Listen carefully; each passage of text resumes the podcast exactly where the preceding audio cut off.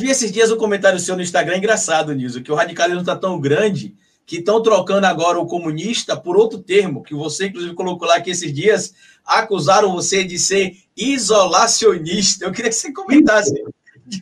Alguém falou, vocês, eu falei, bicho, isolacionista, cara, porque eu, seguindo a quarentena, porque eu não sei porquê, eu resolvi ouvir a ciência. Né? Então, uma crise sanitária, caralho, o que, que eu ouço? Meu corretor de imóveis, porra, o maquiador da, da série que eu estou fazendo. Não, vamos ver a ciência, né? Que é melhor, não é não?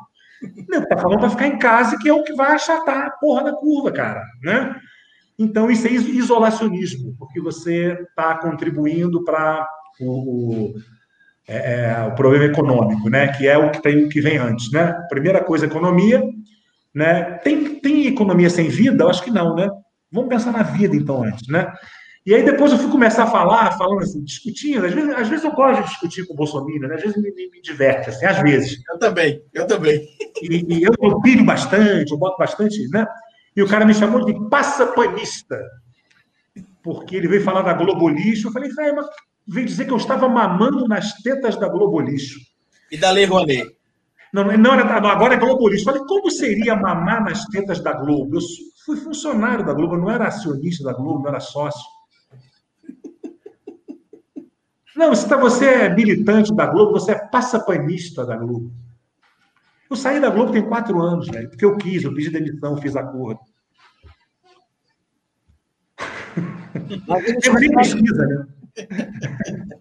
Não, ontem, a situação tá tão grave, Guga, que ontem uma seguidora minha, não no dia que vocês vão estar vendo esse vídeo aqui, que esse vídeo vai sair acho que uma semana depois que a gente gravou, mas ontem uma seguidora mandou para mim no Instagram o seguinte, Guga Niso, Carlito, vê essa pessoa, que essa pessoa é meu amigo, é estudada, é, tem universidade, trabalha, um emprego sério, e olha o que ele está compartilhando. Ele postou lá um monte de coisa sobre o leite condensado, justificando que são 334 mil soldados do, das Forças Armadas Brasileiras, seria plenamente normal se consumir 6.500 latas de leite condensado por dia. Lembrando que o Eduardo Bolsonaro foi fazer essa justificativa no Twitter, e vários militares foram lá dizer: ó. Oh, eu trabalho em bases militares, nunca comi nada com, com leite condensado, bolinho, nada do tipo. E aí ele colocou um monte de informação falsa lá nessa postagem nisso.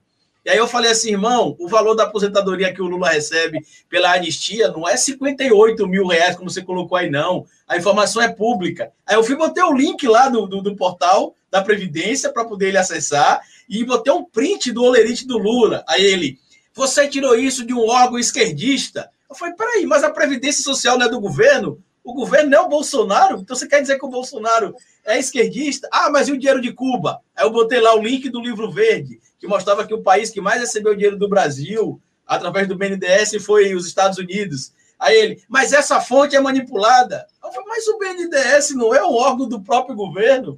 Vocês são limitados, seus passadores de pano. E aí segue assim. A gente está literalmente em um momento de exceção total. Parece que a gente está vivendo uma esquizofrenia. Realmente... A gente está vivendo, vivendo, uma série da Netflix. Sabe essas séries de tipo The Dome, que é aquela que de repente vê uma cúpula e fica todo mundo preso ali dentro por séculos.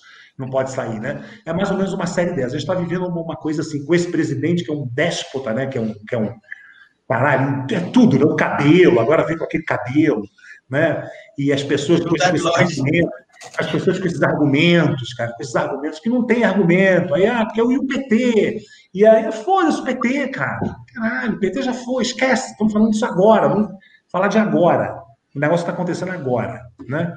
E, cara, o Bolsonaro, cara, ele é um cara tão limitado que ele tinha tudo para ser o salvador da pátria. Esse cara, se ele quisesse, ele estava eleito por mais 20 eleições, cara.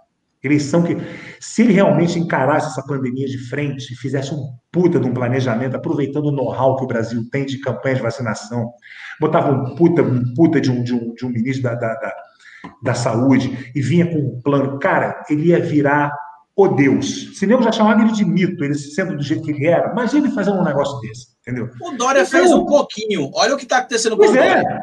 Pois é, pois é. E não fez mais que obrigação dele, né? Para pra pensar. Não é não? Mas teve que fazer porque, bicho.